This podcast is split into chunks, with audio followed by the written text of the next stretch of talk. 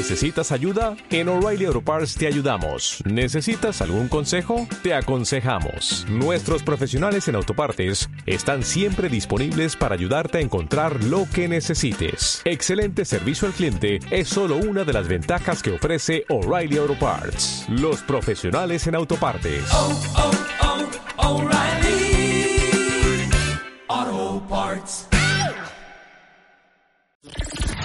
Lunes a viernes, los mejores especialistas, los mejores contenidos. Ciencia, salud, amor, dinero. El mejor camino para llegar a tu mejor versión. Escucha el podcast en martadebaile.com.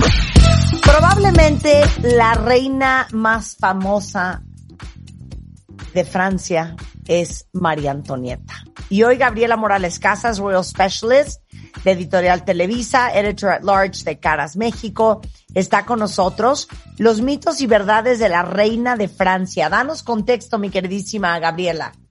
Hola Marta, ¿cómo estás? Un saludo a las cuentavientes.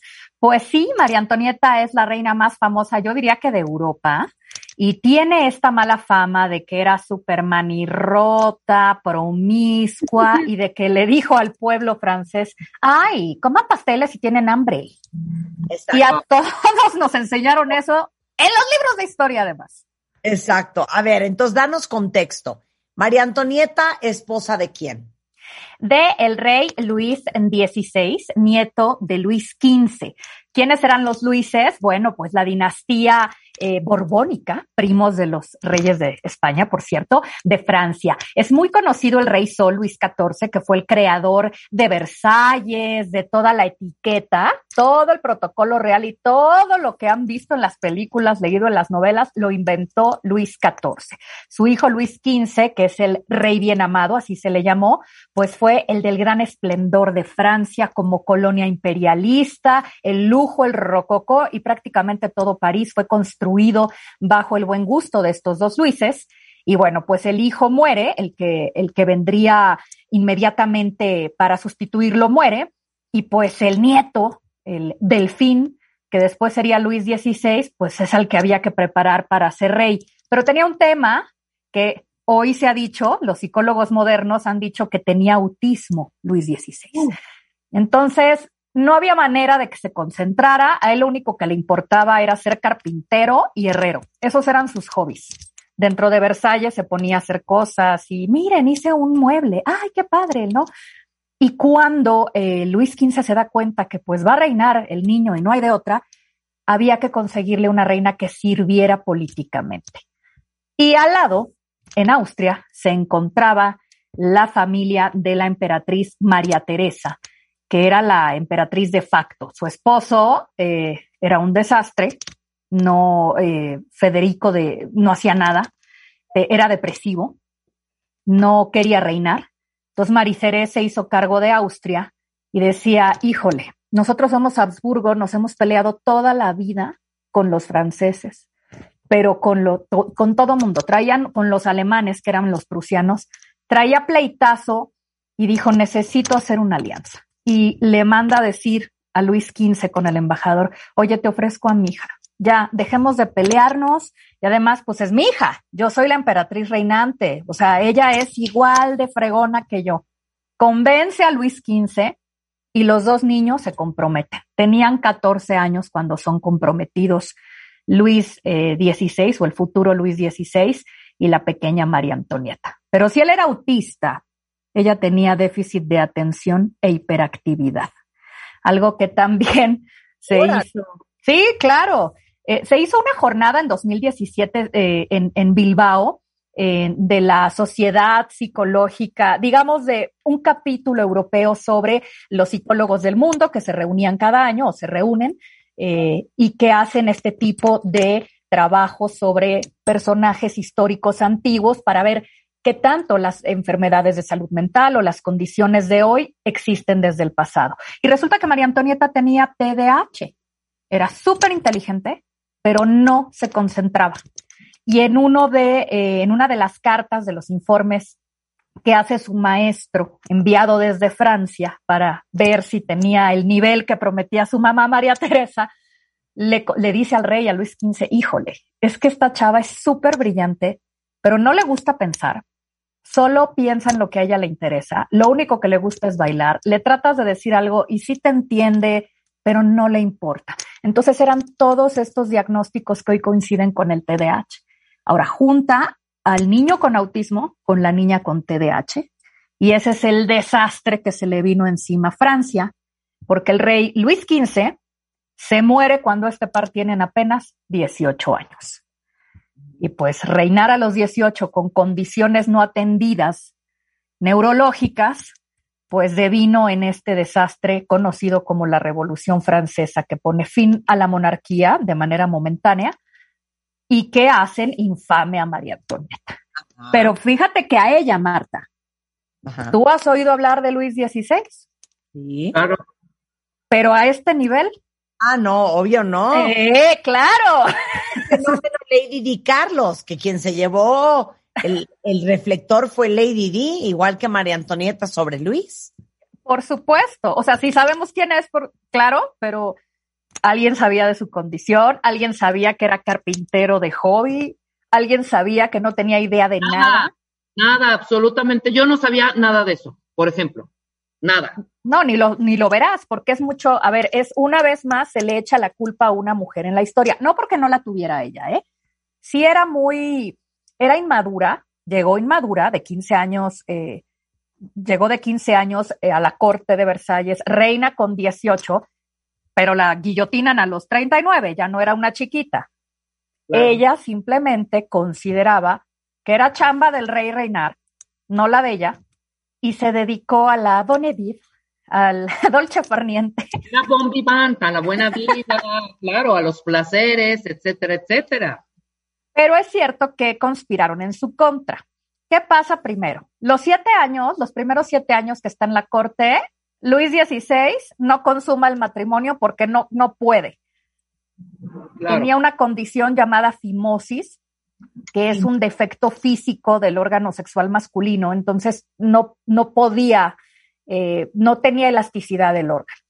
Uy, Le tienen que hacer una cirugía y él no quiere hacer la cirugía porque le da miedo y tiene que venir el hermano de María Antonieta a convencerlo de por qué es importante tener herederos al trono. Bueno, siete años después, por fin tienen al una niña.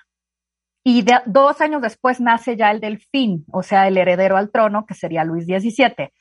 Todo bien hasta ahí. María Antonieta se empezó a hacer famosa porque era joven y bonita y sobre todo super fashion.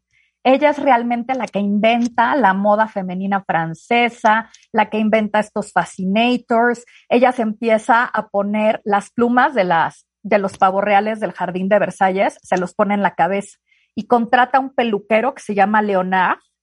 Leonard tiene por ahí, hay un libro buenísimo, no está editado ya en, en editoriales eh, modernas, pero lo puedes encontrar por ahí en algún ebook o en viejas librerías, el libro de Leonard.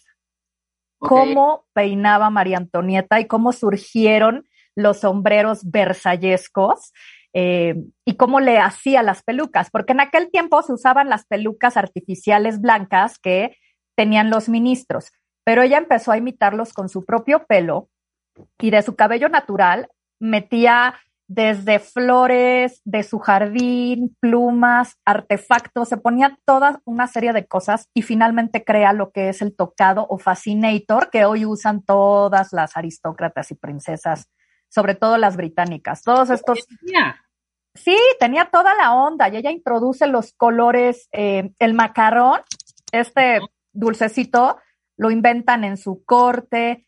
Ella mete toda la onda moderna porque, porque le daban toda la lana del mundo en, en Versalles y porque le decían, haz lo que quieras.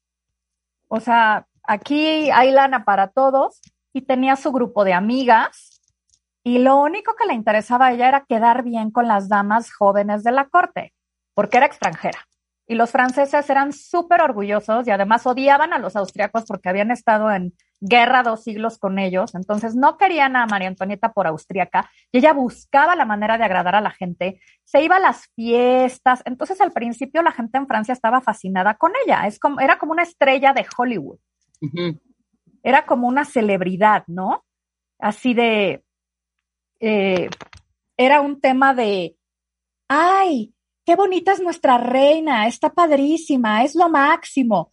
Entonces, tenía esta, esta gran popularidad. Luego ya por fin da herederos, bueno, era lo máximo, pero infortunadamente su esposo tenía una condición. Claro. Entonces, las decisiones que se tomaban eran como muy, muy volátiles. Dependiendo qué consejeros hablaban, se, Se tomaban tomaban decisiones. Claro. Una de ellas, la más grave de todas, fue que Luis XVI financió la guerra de independencia de los Estados Unidos contra Inglaterra.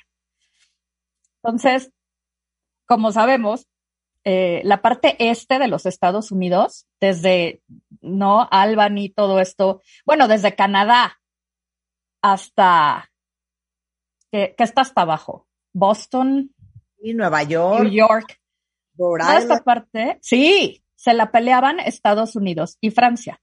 Pero los ingleses ya habían arrasado con los franceses. Entonces la venganza de Francia fue así, pues vamos a financiar la guerra de estos a los que yo había invadido y como no me los pude ganar, ahí te va, ¡pum! Financiaron la guerra de independencia. Fue una decisión muy poco popular en Francia porque la gente pues no tenía dinero y Así se gestó la ilustración, que como sabemos tienen Voltaire y en Rousseau a sus grandes exponentes, pero como todos los fanatismos, hasta la ilustración tenía su lado negativo y había un señor horrible que se llamaba Robespierre, sanguinario que pasó a la historia por sanguinario, por tirano. Pues este hombre se alió con un tal duque de Orleans, que era primo de Luis XVI. Y así fue como se gestó la mala fama de María Antonieta. Ah, se la pasa comiendo macarrones. Ay, se la pasa haciendo fiestas en el Petit Trianon con sus amigas. Ah, se la pasa eh, confeccionándose vestidos. Pues eso está muy mal. Y comenzaron a hacer propaganda pagada por Duque de Orleans y por Robespierre para por decir, decirle al pueblo que era una loca, por, o sea, que era una orgiástica. Hay panfletos que todavía se conservan y se pueden ver en, en París, en el Museo de Historia, de María Antonieta en actos sexuales con hombres, mujeres, animales y lo que hubiera, lo que hiciera falta, que era propaganda dirigida y operada por sus enemigos. Ahora, ¿por qué el duque de Orleans no la quería si era su cuñada, su familia? Pues porque eran la generación joven y estaban haciendo cambios. Y no le parecía, por ejemplo, Luis XVI acabó con la esclavitud. Dijo, ya se acabó. A ver, no pueden traer gente de las colonias y utilizarlos de sirvientes y pegarles de latigazos. Eso ya, bye. Pues a la aristocracia obsoleta eso no le parecía.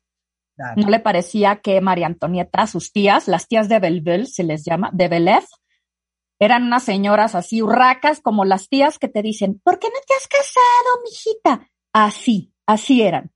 Y está documentado que la buleaban todo el tiempo en las cartas que María Antonieta le mandaba a su mamá y le decía, eh, mamá, es que estas mujeres quieren seguir haciendo las cosas así, ¿qué me recomiendas? La mamá le daba sus consejos y, por supuesto, las tías de Belev odiaban a María Antonieta. Se alían con el duque de Orleans y dicen, no, ¿cómo crees que nos van a quitar nuestros privilegios, a nuestros esclavos? ¿Cómo crees que van a recortar el presupuesto? ¿Qué es eso de la ilustración? Y es desde dentro de Versalles donde empieza toda la mala fama de María Antonieta. Un complot contra ella y se hace todo el chisme de que es ninfómana y ruda y grosera. A ver, pero vamos uno por uno, Gaby. Así ¿Era es. grosera? No. Era una niña súper educada y no educada en las artes de la etiqueta, sino que como fue el pilón de Mariterés, de la emperatriz, y ella estaba muy ocupada gobernando, pues la dejaba con las cortesanas, pero con los caballerangos, pero con las sirvientas. Entonces María Antonieta se crió en un mundo muchísimo más amable, era una chava muy cariñosa y era muy consciente de, eh, de que todos eran iguales. No se crió dentro de las clases sociales que se esperaba en Austria. Entonces era una niña muy linda, que en ese sentido, ¿no? Eh, que era lo que tenía, era muy juguetona y ya estando en la corte de Versalles se dedicaba a adoptar niños de la calle y los traía a la corte como pequeños damos de compañía de sus hijos. ¿Por qué? Porque no los quería hacer sirvientes, porque sabía que en Versalles el servicio era muchísimo más rudo que en Austria. Entonces, no, no era grosera, era desapegada a la responsabilidad y era expresiva, impulsiva, pero no hay ningún récord de que fuera déspota, de que fuera racista o clasista o que fuera grosera, al contrario. Ujú. O sea, entonces, de entrada, eso no existe. Y esto lo documenta Caroline Weber, que es como la historiadora moderna eh, que se ha dedicado a buscar las cartas. Muchas de las cartas de María Antonieta fueron quemadas por ella misma antes de, de- de huir, pero muchas, las que están fuera, pues las que ella envió a su mamá o a sus amigas, se conservan. Y en unas de ellas incluso dice, es que no estoy de acuerdo en que se maltrate a los niños huérfanos. Se habla mucho de, de este tipo de cosas, ¿no? Ahora, ¿era ninfómana, Gaby?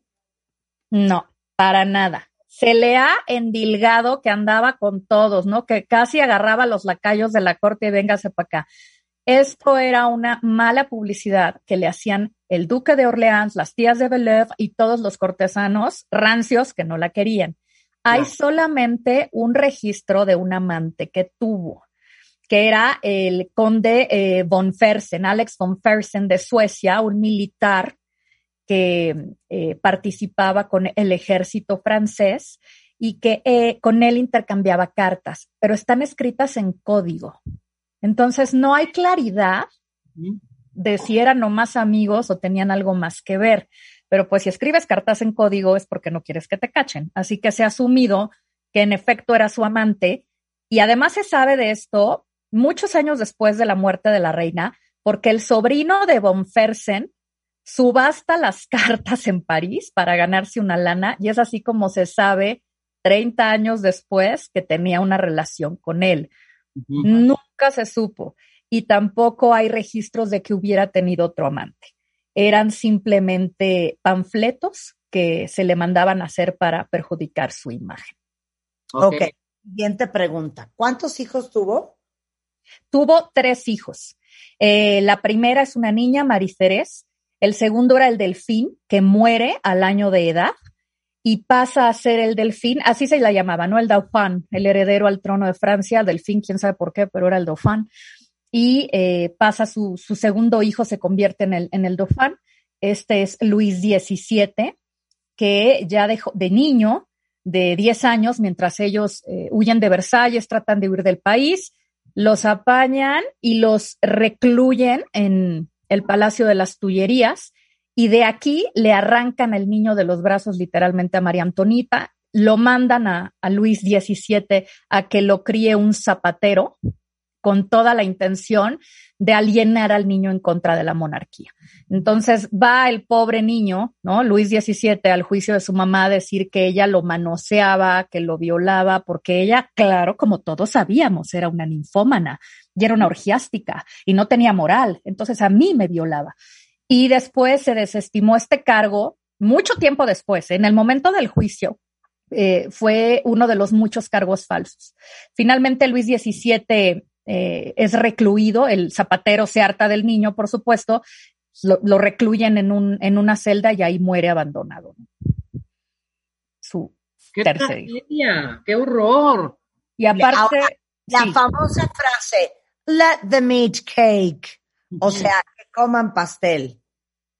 esto era una frase eh, que utilizaban las cortesanas que no la querían para hablar mal de ella. Las cortesanas francesas odiaban a cualquiera que llegaba de fuera. Inglesa, prusiana, rus, de quien, o sea, si había una extranjera ya la odiaban. Y en el caso de María Antonieta, como si era muy golosa y comía chocolates todo el tiempo, inventó los macarrones, se hizo una, o sea, e- ella era una, a ver, la retratan delgada, pero en realidad parece que no lo era. Llegó delgada y después se puso chubby porque comía pasteles a lo tonto, ¿no? Entonces, por eso, las cortesanas que estaban en su contra decían, ellas perpetraron esa, esa frase. ¿Qué es lo que realmente sucede eh, en la toma de la, de la Bastilla? Pues que ella no estaba consciente de cuánto la odiaba el pueblo. Ella no lo sabía. Entonces, toda esta, eh, todo este complot que se fraguaba dentro de Versalles y del Petit Palais en París y que se permea hacia afuera, ella no la sabía. Y son las tías de Belleuve las que sacan esta frase de la reina dijo que coman pasteles. Entonces fue un teléfono descompuesto, descompuesto. No hay ningún documento, ninguna carta, ni siquiera de sus enemigos y sobre todo de su consejero principal que hable de esto. Lo que sí hay es evidencia de que no tenía el mínimo interés de arreglar nada. Hay, un hay un documento donde le piden, oiga, usted tiene que reinar. El rey no puede, no es capaz, usted tiene que tomar el cargo. ¡Ay, no, qué flojera! Tráiganme pastel. Yo no quería, claro. Ok, a ver, y el asunto del collar, explica cuál fue ese asunto que fue otra rayita más al tigre. Bueno, el asunto del collar es famosísimo. Había una chava que se llamaba Jeanne Lamotte, presunta descendiente de la anterior dinastía francesa, de los Valois.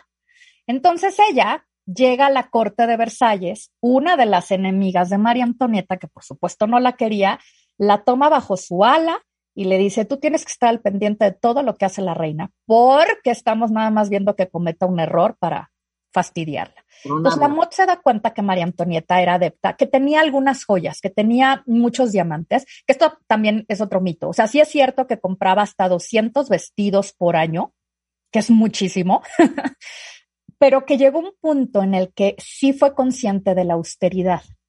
Entonces dijo que ya no voy a comprar joyas. Y la Mott dijo, ah, sí, pues yo sí voy a comprar una a tu nombre. Y además me la voy a robar. Así que le encarga al cardenal de Rohan que por favor compre una joya, un collar de diamantes a determinada joyería en París que la reina quiere. Y ahí va el cardenal, ¿no? Para quedar bien con la reina y con la cortesana y pide el crédito de este collar de diamantes.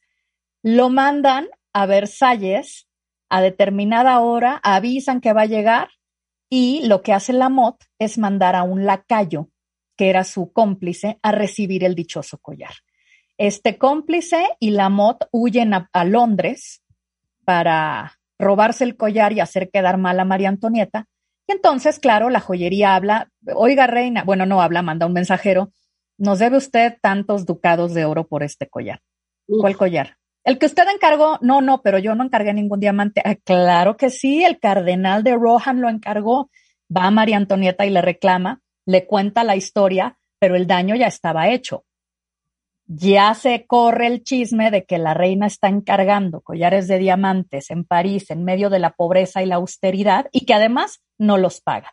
Y la joyería le hace una demanda de ducados a Versalles, todo el mundo se entera y es entonces cuando, eh, pues, aunado a los pasteles y aunado al, al collar, más la, las malas decisiones que tomaba Luis XVI y la indolencia de la reina, pues María Antonieta se convierte en la bandera de la revolución, a destruir al ícono de la monarquía obsoleta y de la aristocracia rancia y despilfarradora. O sea, el complot, las, en las fake news, el complot y todo esto ha existido desde años y siglos y siglos. Las intrigas, las intrigas en Claro. 1700. Qué impresión, ¿eh? Bueno, a ver, para todos los cuentavientes, Gaby, ¿qué película deberían de ver de María Antonieta? Quiero saber cómo muere rápidamente, por favor. Ah, Pues guillotinan a Luis XVI en un juicio pues bastante feo. Eh, él tendría, se lo pudo haber evitado, pero pues ya too late, eh, cuando él acepta ya la República Constitucional de Francia, que es la primera de tres repúblicas. No, aquí no termina la, la monarquía, eso sí es importante mencionarlo. Todavía pasan tres, tres eh, repúblicas más, pero es la primera vez que sucede este levantamiento. Él acepta la constitución y, y se había determinado que se iba a deponer su puesto y que se podía ir al exilio. Pero pues, ¿quién creen que le echó ti- tierra? El señor Robespierre, ¿no? Sí. Los asusó y órale, le, lo, lo decapitan. Seis meses después, ella corre la misma suerte. La iban a liberar o a, a liberar o a deportar a Austria, por decirlo de alguna manera, pero no les convenía para nada que quedara viva ni que quedaran vivos eh, el delfín el- el- o el nuevo rey. Así que, de nuevo, Robespierre lleva al niño a testiguar en contra de su madre y empiezan a sacar estas pequeñas tonterías, ¿no? Que si se acuerdan del collar, que si se acuerdan del pastel y le hacen 16 cargos todos falsos y deciden decapitarla por el clamor del pueblo. Era innecesario, pero lo hacen. Y pues sí, es muy triste porque 39 años, ahí nomás. Y su hija sí, eh, a su hija le perdonan la vida porque las mujeres no tenían derechos dinásticos, así que la niña eh, se va de París, se va a Austria, llega con su familia, se casa, pero Mariceres nunca tiene descendencia, así que no hay descendencia de los Luises. Wow. Bueno, ¿qué película hay que ver antes de que se nos acabe el tiempo? Eh, a mí me encanta María Antonieta de Sofía Coppola, que no sé por qué tuvo mala crítica, pero esta película está basada en la biografía de Stefan Sedgwick, que es el biógrafo más famoso y más estudioso de María Antonieta. Sedgwick era un um, alemán que se dedicaba a hacer biografías en 1930, muy a principios del siglo XX.